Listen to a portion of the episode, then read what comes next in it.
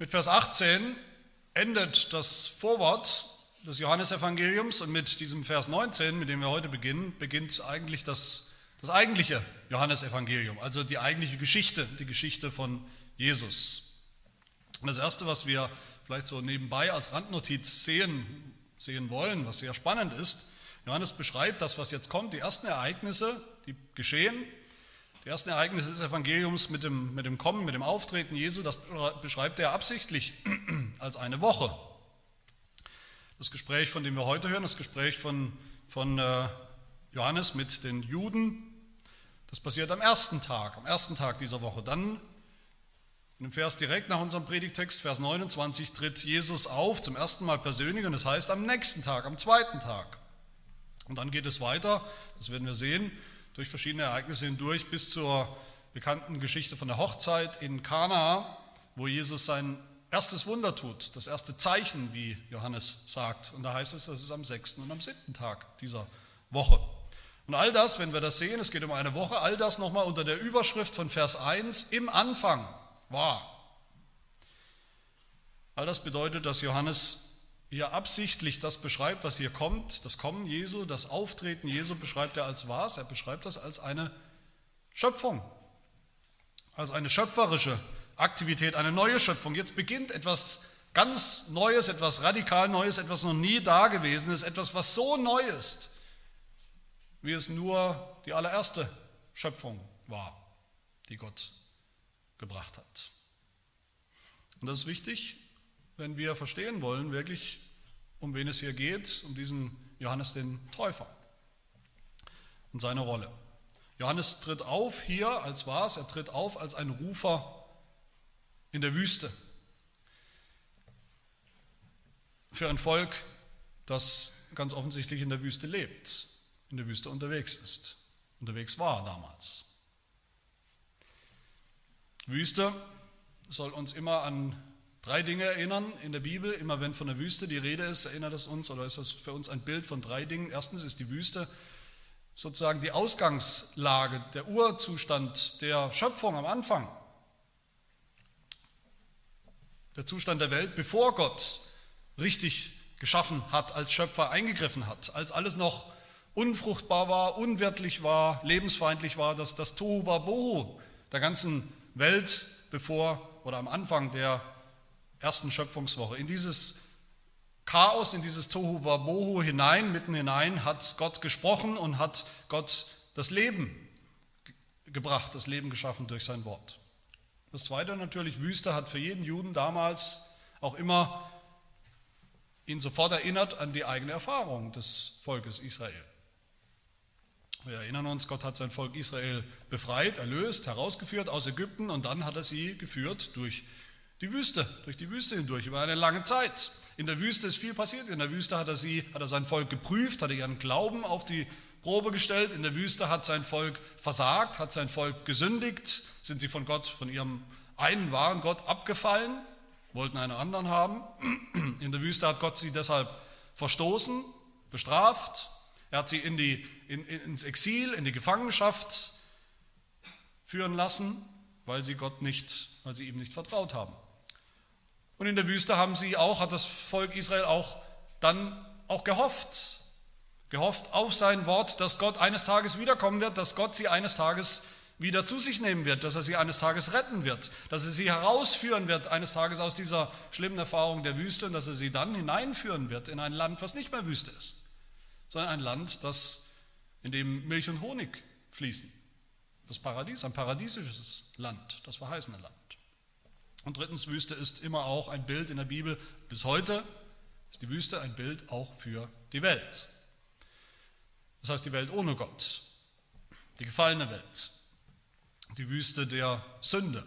Das ist sozusagen das Death Valley, in dem, in dem nichts gedeiht, in dem nichts wächst, in dem nur der Tod herrscht.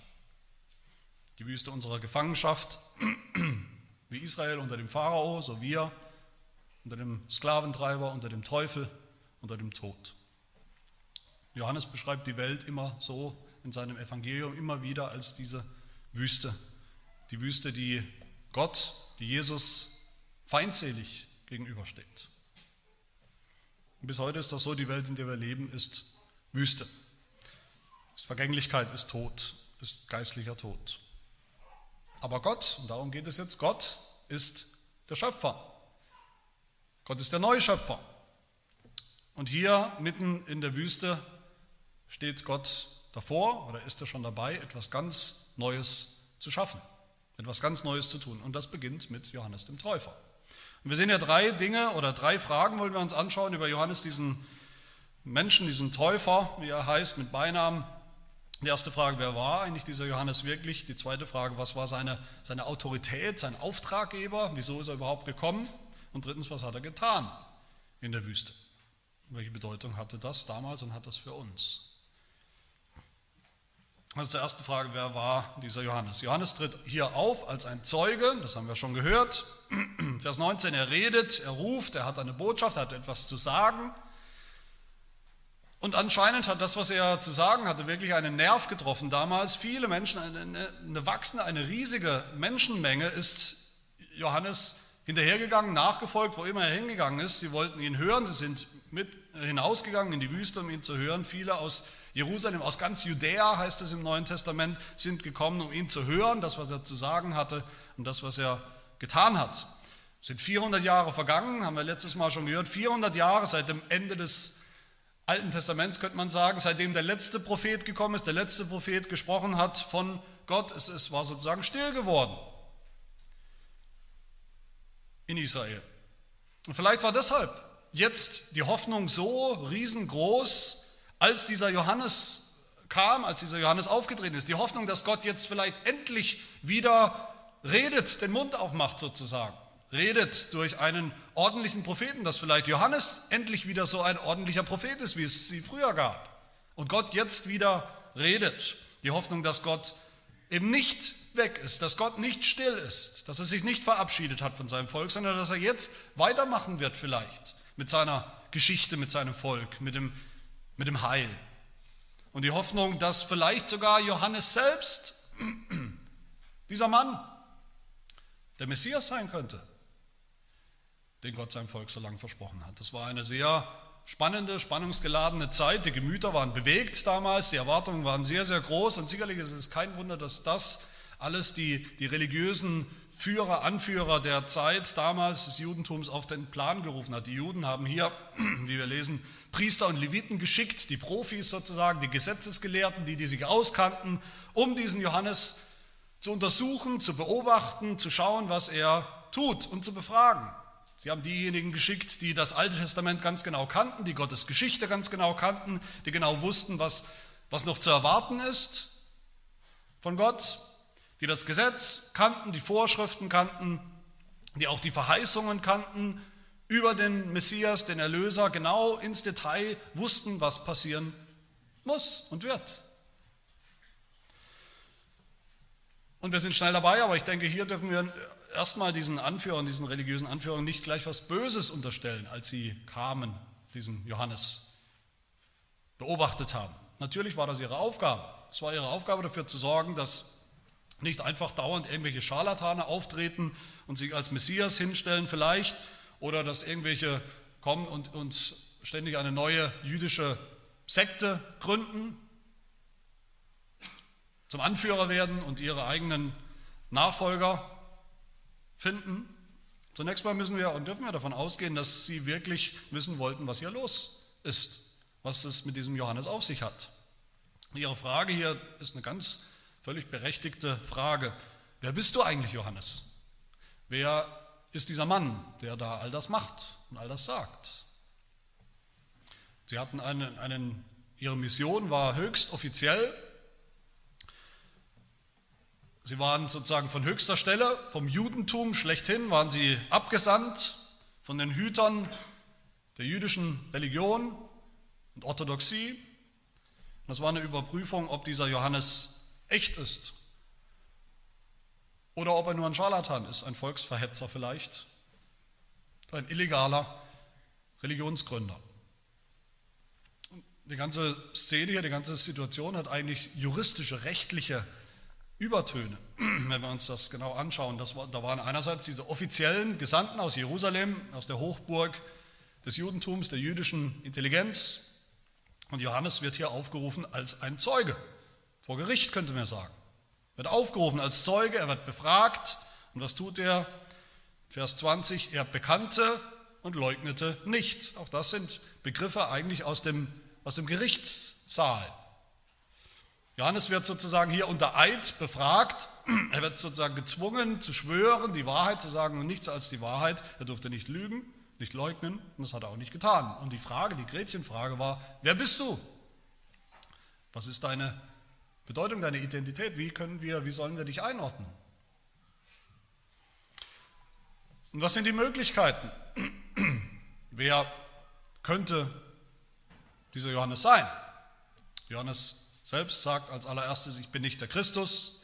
Sie fragen ihn dann, bist du vielleicht der Elia oder bist du vielleicht der Prophet, ein, ein letzter, ein größter Prophet? Das sind die drei Möglichkeiten, die hier zur Sprache kommen. Und die zeigen uns, was damals für eine Stimmung war, was für eine Stimmung geherrscht hat in Judäa oder Israel.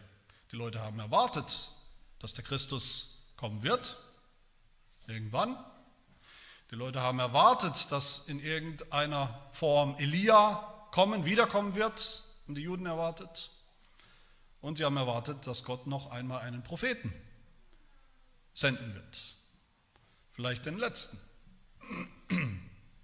Die Juden wussten, wussten nicht so genau, werden das drei unterschiedliche Personen sein? Oder ist das ein und dieselbe Person? Ein Prophet wie Elia, der gleichzeitig auch der Messias sein wird, das wussten sie nicht genau, aber all diese drei Dinge haben sie, diese drei Personen haben sie erwartet. Und Johannes sagt, er bezeugt unter Eid als allererstes, dass er auf jeden Fall nicht dieser Christus ist. Bei Christus denken wir natürlich gleich an den Namen, sozusagen den Nachnamen von Jesus.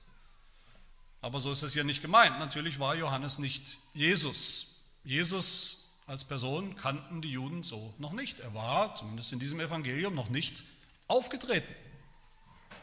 In Fleisch und Blut, sichtbar. Und selbst als Jesus dann später kam, als Jesus aufgetreten ist, da hieß er ja noch nicht Christus.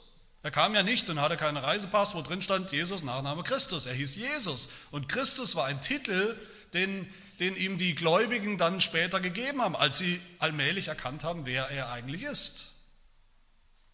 Christus ist einfach eine Übersetzung des Wortes Messias aus dem Alten Testament und Messias heißt der Gesalbte. Und gesalbt wurden im Alten Testament viele Menschen zu, einem bestimmten, zu einer bestimmten Aufgabe, einem bestimmten Amt. Könige wurden gesalbt, Priester wurden gesalbt und Propheten wurden gesalbt und so in ihr Amt eingeführt, eingesetzt. Und in diesem Gesalbten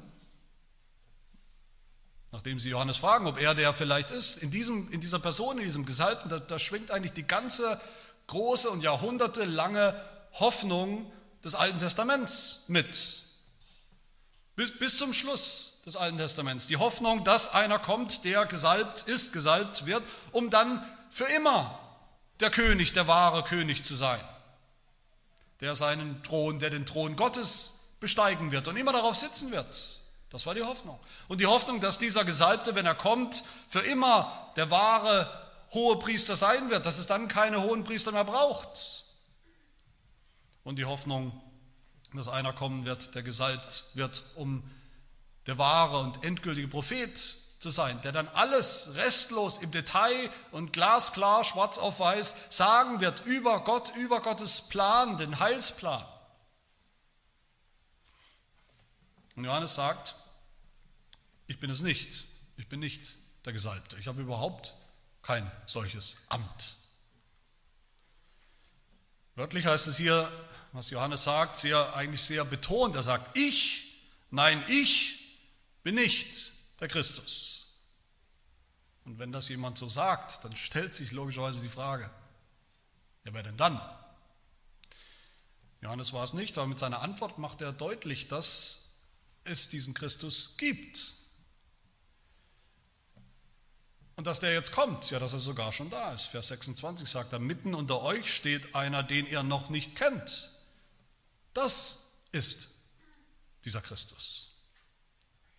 Und dann sagt Johannes, bezeugt dann weiter als, als zweites unter Eid, dass er auch nicht der Elia ist. Was war denn das? Wer war denn das? Dieser Elia, der Elia, kennen wir aus dem Alten Testament, eine schildernde Person aus dem Alten Testament, ein Prophet, ein Prophet, der ein paar atemberaubende, sensationelle Wunder getan hat, aber der vor allem, Elia ist vor allem dafür bekannt geworden, dass er für die Geschichte, wo er Gottes Volk, Gottes eigenes Volk vor die Entscheidung gestellt hat.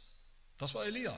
Er hat Gottes Volk vor die Entscheidung gestellt, entweder die Entscheidung, den, den Götzen des Landes anzuhängen und zu dienen, den fremden Göttern, die in Wirklichkeit keine Götter sind, oder Yahweh, dem wahren Gott, dem Gott Israels.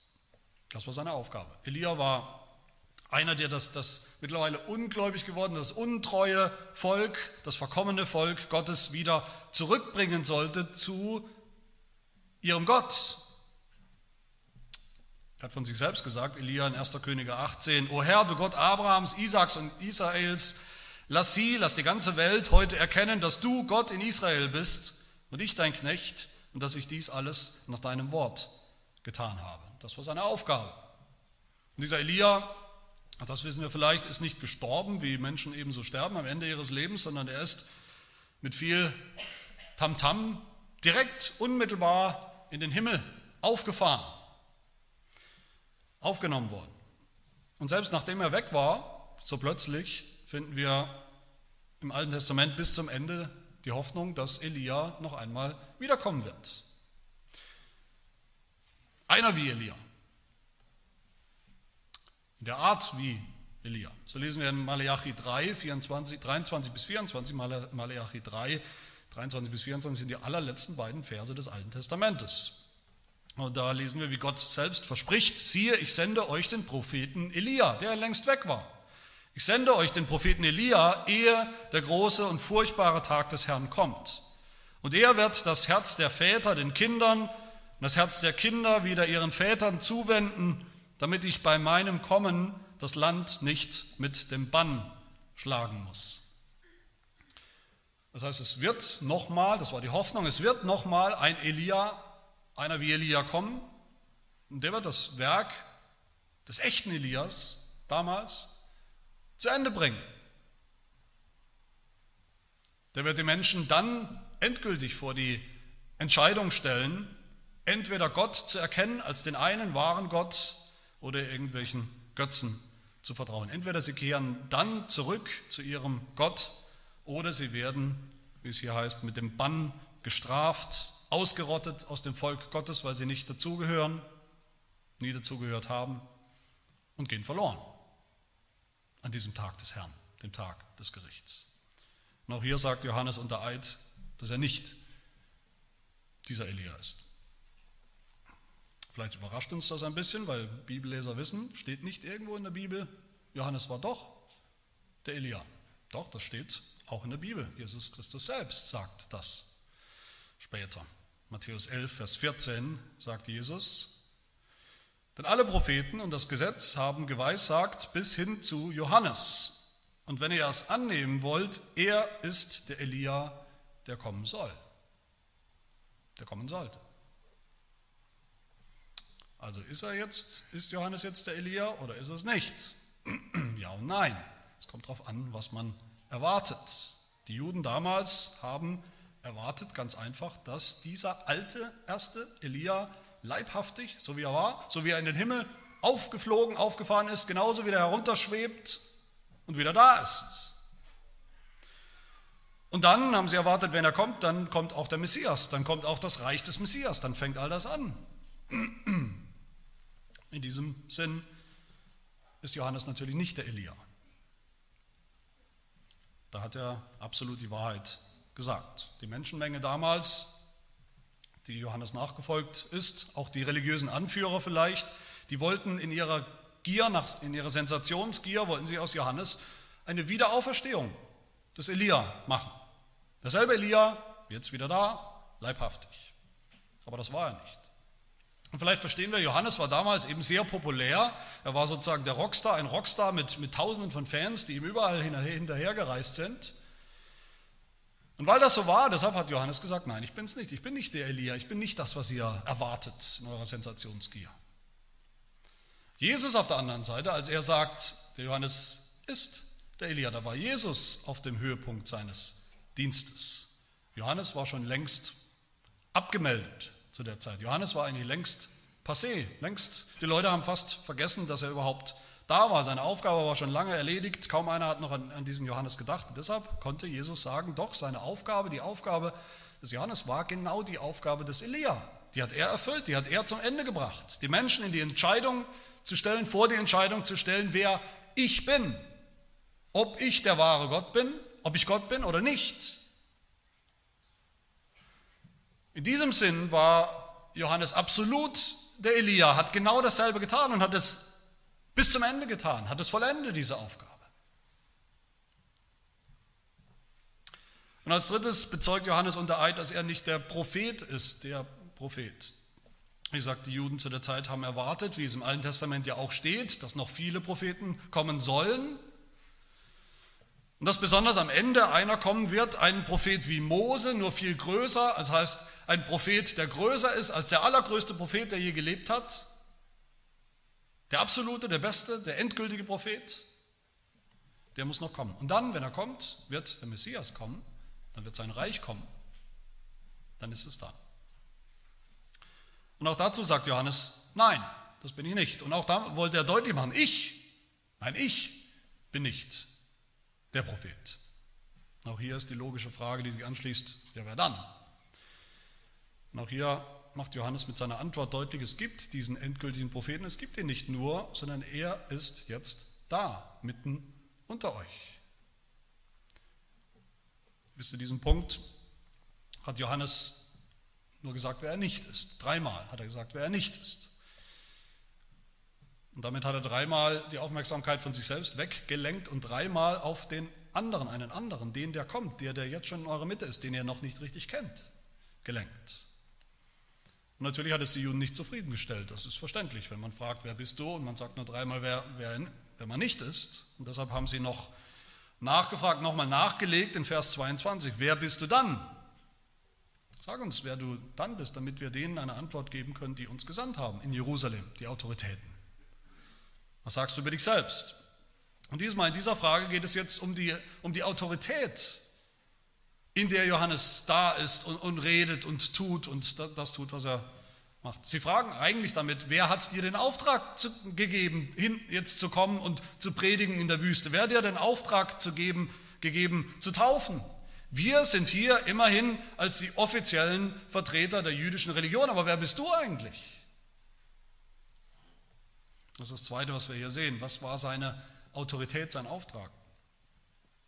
Die Frage der Juden, der jüdischen Anführer ist, ist dieser Johannes nur ein Scharlatan, ein Volksverhetzer, ein falscher Prophet, ein Gründer einer neuen Sekte vielleicht, einer, den die religiöse Führung eigentlich aus dem Weg räumen muss, weil er ein öffentliches Ärgernis ist, weil er ein Unruhestifter ist und nicht mehr. Ist das, wer er ist? Es gab nur zwei Möglichkeiten. Entweder dieser Johannes, und das wussten die Juden damals, entweder dieser Johannes war wirklich von Gott gesandt in irgendeiner Form. Dann hatten sie, könnte man sagen, ein Problem. Dann mussten sie auf ihn hören, wenn er von Gott gesandt war. Oder er hat sich einfach selbst berufen für diesen Job, dann muss er eigentlich eingesperrt werden als Aufrührer. Und da schon klar ist, dass Johannes drei Dinge nicht ist, nicht der Christus, nicht der Prophet, nicht der Elia, was konnte er dann sein? Was gab es dann noch für Möglichkeiten? Und Johannes sagt ihnen, es gibt noch eine ganz andere Möglichkeit. Ich bin selber nämlich überhaupt nicht wichtig. Ich habe überhaupt kein Amt.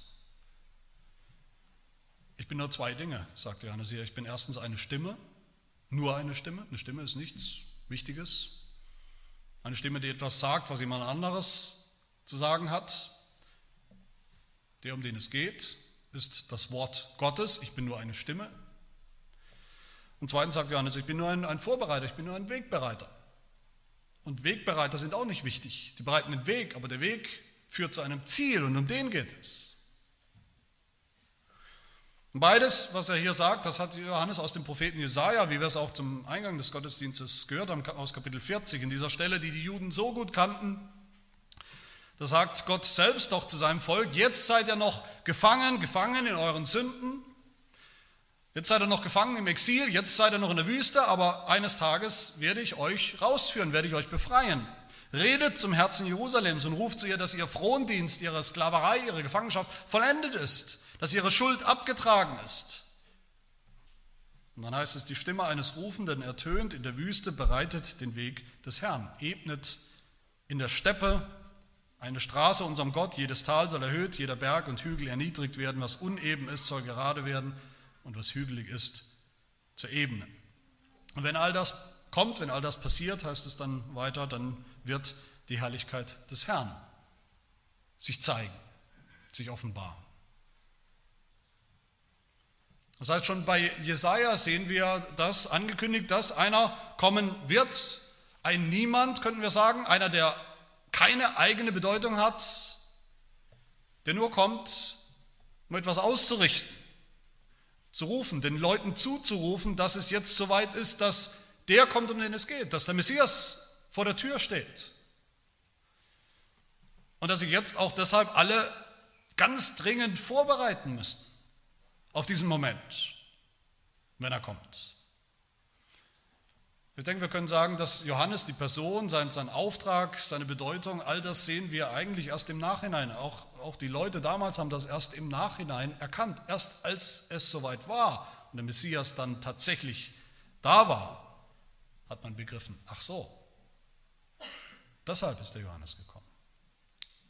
Und was genau hat er getan, Johannes, der Täufer?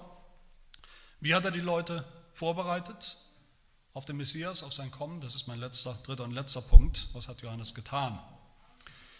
Er hat natürlich geredet, er, hat, er war eine Stimme, eine Stimme, die gerufen hat, jetzt ist es soweit, euer Warten, das, das jahrhundertelange Warten darauf, dass Gott sein Versprechen einlöst, das hat jetzt ein Ende. Euer Warten hat ein Ende, eure Sklaverei, eure Gefangenschaft ist gleich vorbei, gleich kommt der Messias, Vers 27, dieser ist, der nach mir kommt, der vor mir gewesen ist und der jetzt da ist. Johannes hat geredet, aber Johannes hat dann auch vor allem, was wir hier ganz zentral sehen, er hat getauft.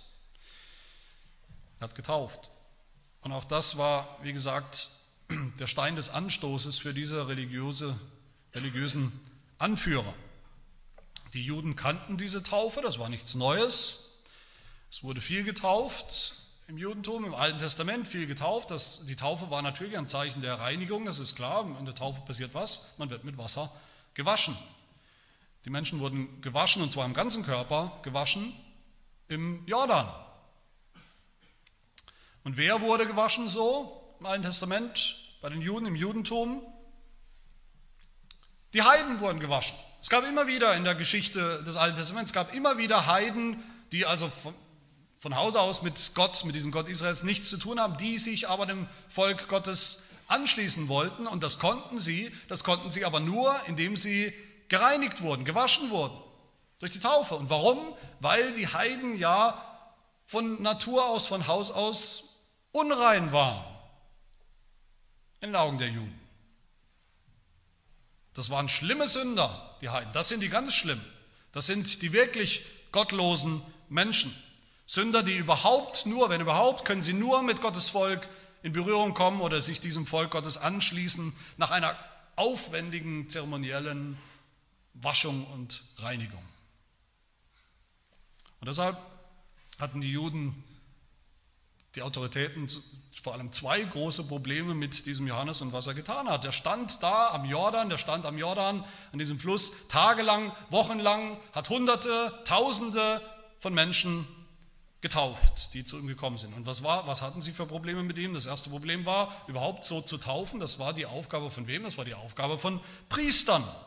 Nicht von irgendeinem dahergelaufenen Obdachlosen, wie Johannes das war. Wo keiner wusste, wo der eigentlich herkommt und was der eigentlich zu suchen hat. Und das zweite Problem, vielleicht noch das größere Problem, das sie hatten, Johannes hat Tausende von Juden getauft. Nicht Heiden. Genau das war der Knackpunkt. Wenn die Juden damals kapiert hätten, was diese Taufe bedeutet, die Johannes durchgeführt hat.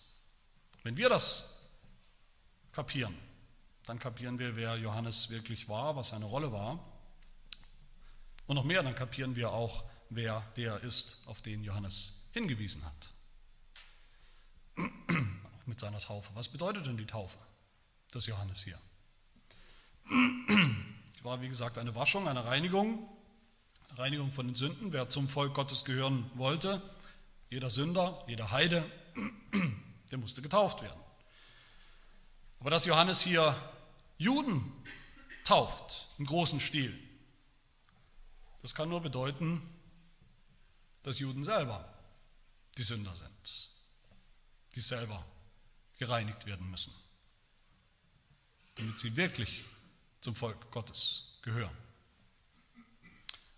Dass die Juden eben nicht automatisch immer schon rein sind und heilig sind und gläubig sind, sondern im Gegenteil, dass sie vielleicht ihren Anspruch oder sicherlich ihren Anspruch, Gottes Volk zu sein, den sie ja hatten, dass sie diesen Anspruch verloren haben, wenn sie meinen, sie bräuchten keine Vergebung. Sie hätten keine Sünden. Sie bräuchten keine Vergebung des Sünden. Und sie bräuchten auch in Wirklichkeit gar keinen Messias, gar keinen Erlöser mehr.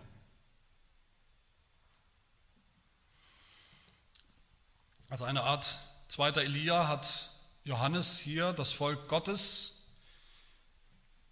alle Menschen, die zugehört haben, vor die Entscheidung gestellt.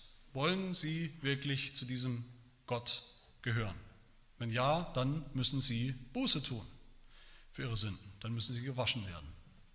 Warum? Weil sie sonst ins Gericht kommen.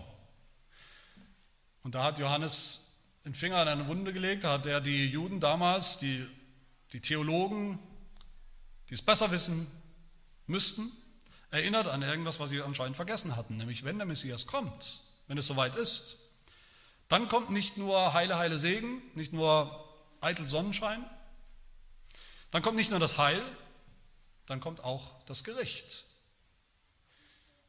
Wenn der Messias kommt an diesem schrecklichen Tag des Herrn, das ist ein schrecklicher Tag, weil es nicht nur der Tag der Erlösung ist, sondern auch der Tag des Gerichts ist.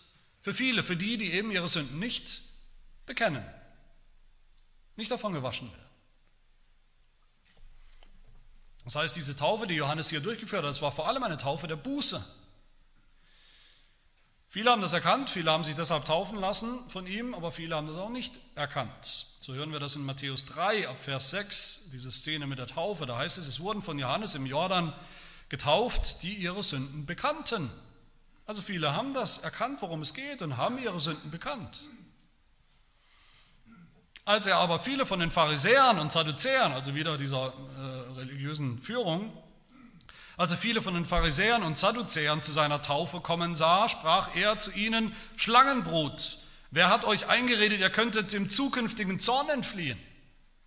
So bringt nun Früchte, die der Buße würdig sind. Es ist aber auch schon die Axt an die Wurzel der Bäume gelegt. Jeder Baum nun, der keine gute Frucht bringt, der wird abgehauen und ins Feuer geworfen. Ich taufe euch mit Wasser zur Buße, sagt Johannes. Damit ist auch das gemeint, was wir hier hören, dieses Zitat. Johannes spricht, ebnet den Weg des Herrn. Warum muss der Weg des Herrn geebnet werden, bevor der Messias kommt? Weil er krumm ist, weil er uneben ist, weil viele Hindernisse im Weg stehen weil das Volk Gottes diesen Weg verlassen hat. Johannes sagt, ebnet den Weg, das heißt, bekennt eure Sünden, räumt diese Schuld aus dem Weg, tut Buße.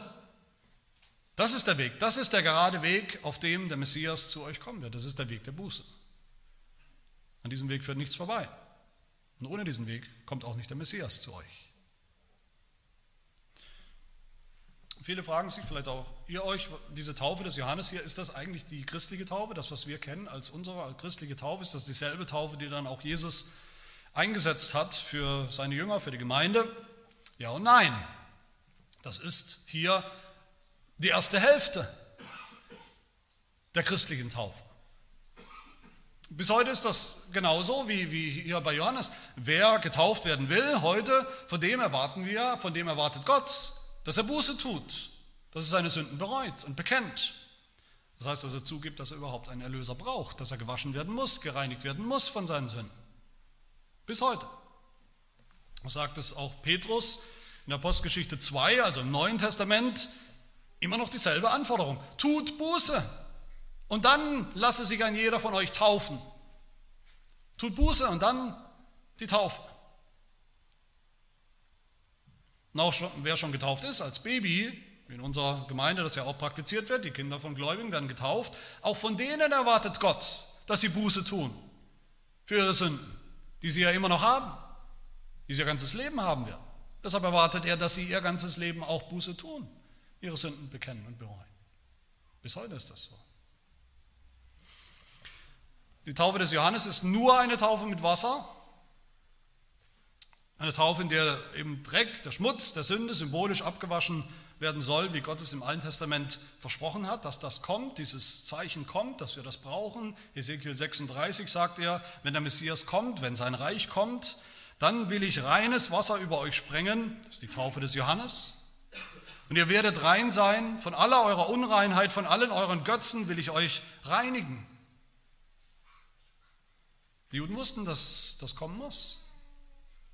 Und Johannes hat selber gesagt, dass seine Taufe nur der Anfang ist. Das ist noch nicht das ganze Bild, das ist nur der Anfang.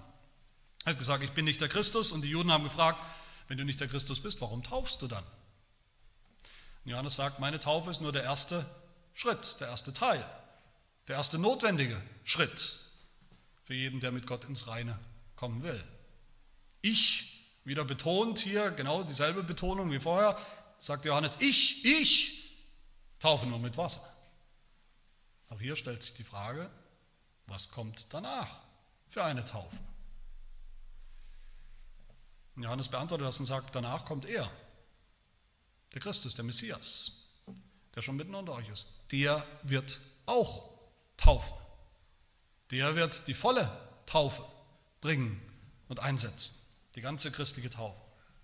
Johannes spricht das aus, nicht hier, er spricht das aus in Matthäus 3, wo es heißt, ich taufe euch nur mit Wasser zur Buße. Der aber nach mir kommt, der wird euch mit Heiligem Geist und Feuer taufen. Und dann ist das Bild komplett. Die volle, ganze christliche Taufe beinhaltet all das. Sie beinhaltet eben zuerst diese Buße, zuerst die Umkehr, zuerst die Reue auch über die eigene Sünde, dass man sie erkennt, sich selber erkennt als Sünder. Aber dann ist sie auch die Antwort, dann ist sie auch die echte Vergebung für die Sünde. Aber nicht nur durch Wasser, sondern durch den Heiligen Geist, der uns dann wirklich reinigt von unseren Sünden. Aber das kann er nur, weil Christus gekommen ist weil der gekommen ist, der selber keinerlei Reinigung von den Sünden gebraucht hat. Der Jesus, der selbst keine Taufe der Reinigung, keine Taufe der Buße für die Sünden gebraucht hat, weil er nie gesündigt hat. Der Jesus, der aber trotzdem sich hat taufen lassen in dieser oder von dieser Taufe des Johannes um deutlich zu machen, er nimmt unsere Sünden auf sich. Weil der Christus gekommen ist, der selber bestraft wurde für unsere Sünden, sein Leben gelassen hat für unsere Sünden. Deshalb, meine Lieben, haben wir Vergebung der Sünden, das ganze Bild. Die Vergebung, die uns der Heilige Geist schenkt, in dem Moment, wo wir an diesen Christus, an diesen Jesus Christus glauben. Dann sind wir gewaschen mit Wasser, dann sind wir aber auch gewaschen, gereinigt von unseren Sünden durch den Geist. Auch das sagt der Apostel Paulus in äh, Petrus in Apostelgeschichte 2. Tut Buße und jeder von euch lasse sich taufen auf den Namen Jesu Christi zur Vergebung der Sünden. Dann werdet ihr die Gabe des Heiligen Geistes empfangen. Dann ist das Bild komplett. Das ist die ganze christliche Taufe, die hier mit Johannes beginnt. Man könnte fragen, vielleicht fragen wir das zum Schluss, was haben wir mit diesem Johannes dem Täufer zu tun? Wenn er nur ein Vorläufer, ein Wegbereiter war, ein Rufer, eine Stimme, wenn doch jetzt Jesus schon lange gekommen ist, was brauchen wir dann noch das ganze Vorprogramm? Wir leben in einer anderen Zeit. Jesus ist schon längst gekommen. Wir brauchen ihn nach wie vor, und zwar sehr dringend. Wir brauchen sein Zeugnis, das Zeugnis des Johannes brauchen wir. Ohne dieses Zeugnis wissen wir nicht, dass der Messias kommen sollte, dass der Messias gekommen ist. Wie es jetzt steht, schwarz auf weiß in den Worten der Bibel, des Evangeliums. Wir brauchen immer noch seinen Ruf, diesen Weckruf, der gilt auch uns allen, die wir hier sitzen. Auch wir müssen erkennen, dass wir diese Reinigung brauchen von unseren Sünden. Auch wir müssen erkennen, dass wir in der Wüste leben, in der Gefangenschaft. Wir brauchen immer noch diesen Rufer in der Wüste, der uns vorbereitet auf Christus. Auch wir müssen Buße tun, nicht nur einmal, sondern unser ganzes Leben lang. Auch wir müssen erkennen, dass die Taufe, unsere eigene Taufe, uns vor die Entscheidung gestellt hat und stellt. An Gott glauben oder nicht, glauben oder nicht. Segen oder Fluch. Gericht oder Erlösung. Glauben wir an den, auf den Johannes damals hingewiesen hat, auf den er heute immer noch seinen Worten hinweist. Von sich weg und auf ihn hin. Glauben wir an den? An den Christus, der kommen sollte, der gekommen ist, den Gesalbten, der alles erfüllt, was über den Gesalbten gesagt und gehofft und geglaubt war im Alten Testament, als Prophet, als König, als Priester. Glauben wir an den wahren Elia, der das Volk Gottes endlich, endgültig zurückführen wird zu seinem Vater, zu dem wahren Gott, Glauben wir an den wahren Propheten, den Propheten, den endgültigen Propheten, der uns den Vater zeigt, wie er wirklich ist, den wir ja nicht mit eigenen Augen sehen können. Dann gehören wir zum wahren Volk Gottes. Dann haben wir Vergebung, dann haben wir die neue Geburt durch den Geist. Dann sind wir wirklich Kinder Gottes, dann haben wir das Anrecht bekommen, Kinder Gottes zu heißen. Dann gehören wir zu seinem Reich, dem Reich des Messias, der neuen Schöpfung. Möge Gott uns diesen Glauben schenken. Das war das, was Johannes immer im Blick hatte, immer sein Ziel war, dass Menschen zu seiner Zeit und bis heute an diesen Messias glauben, ihn erkennen. Und das können wir bis heute in ihm, in Johannes, sehen und bei ihm hören und sehen und erkennen. Möge es so sein. Amen. Wir beten. Ganzer Gott, wir danken dir für deinen Sohn Jesus Christus, unseren Herrn, durch den wir wirklich rein gemacht sind, gewaschen sind von unseren Sünden, der selber nicht nötig hatte, gewaschen zu werden, der es aber für uns getan hat, solidarisch mit uns, mit unserer Schuld, der sie auf sich genommen hat, der bestraft worden ist für unsere Unreinheit, für unsere Sünde. Und so schenke, dass uns das erreicht, dass, dass unsere Herzen erweicht, dass wir dann von ganzem Herzen Buße tun, wegen unserer Sünde. Dass wir so auch alle den ganzen Segen der Taufe, den ganzen Segen des Evangeliums bekommen. Und dass wir Bürger des Reiches sind, deines Volkes, des Reichs des Messias, des Himmelreichs, das schon gekommen ist und das heute noch kommt, das sich ausbreitet und dass eines Tages kommen wird in wunderbarer Vollkommenheit, Vollendung, nämlich in seiner Herrlichkeit, in deiner Herrlichkeit, dass wir deine Herrlichkeit sehen werden. Das bitten wir in Jesu Namen.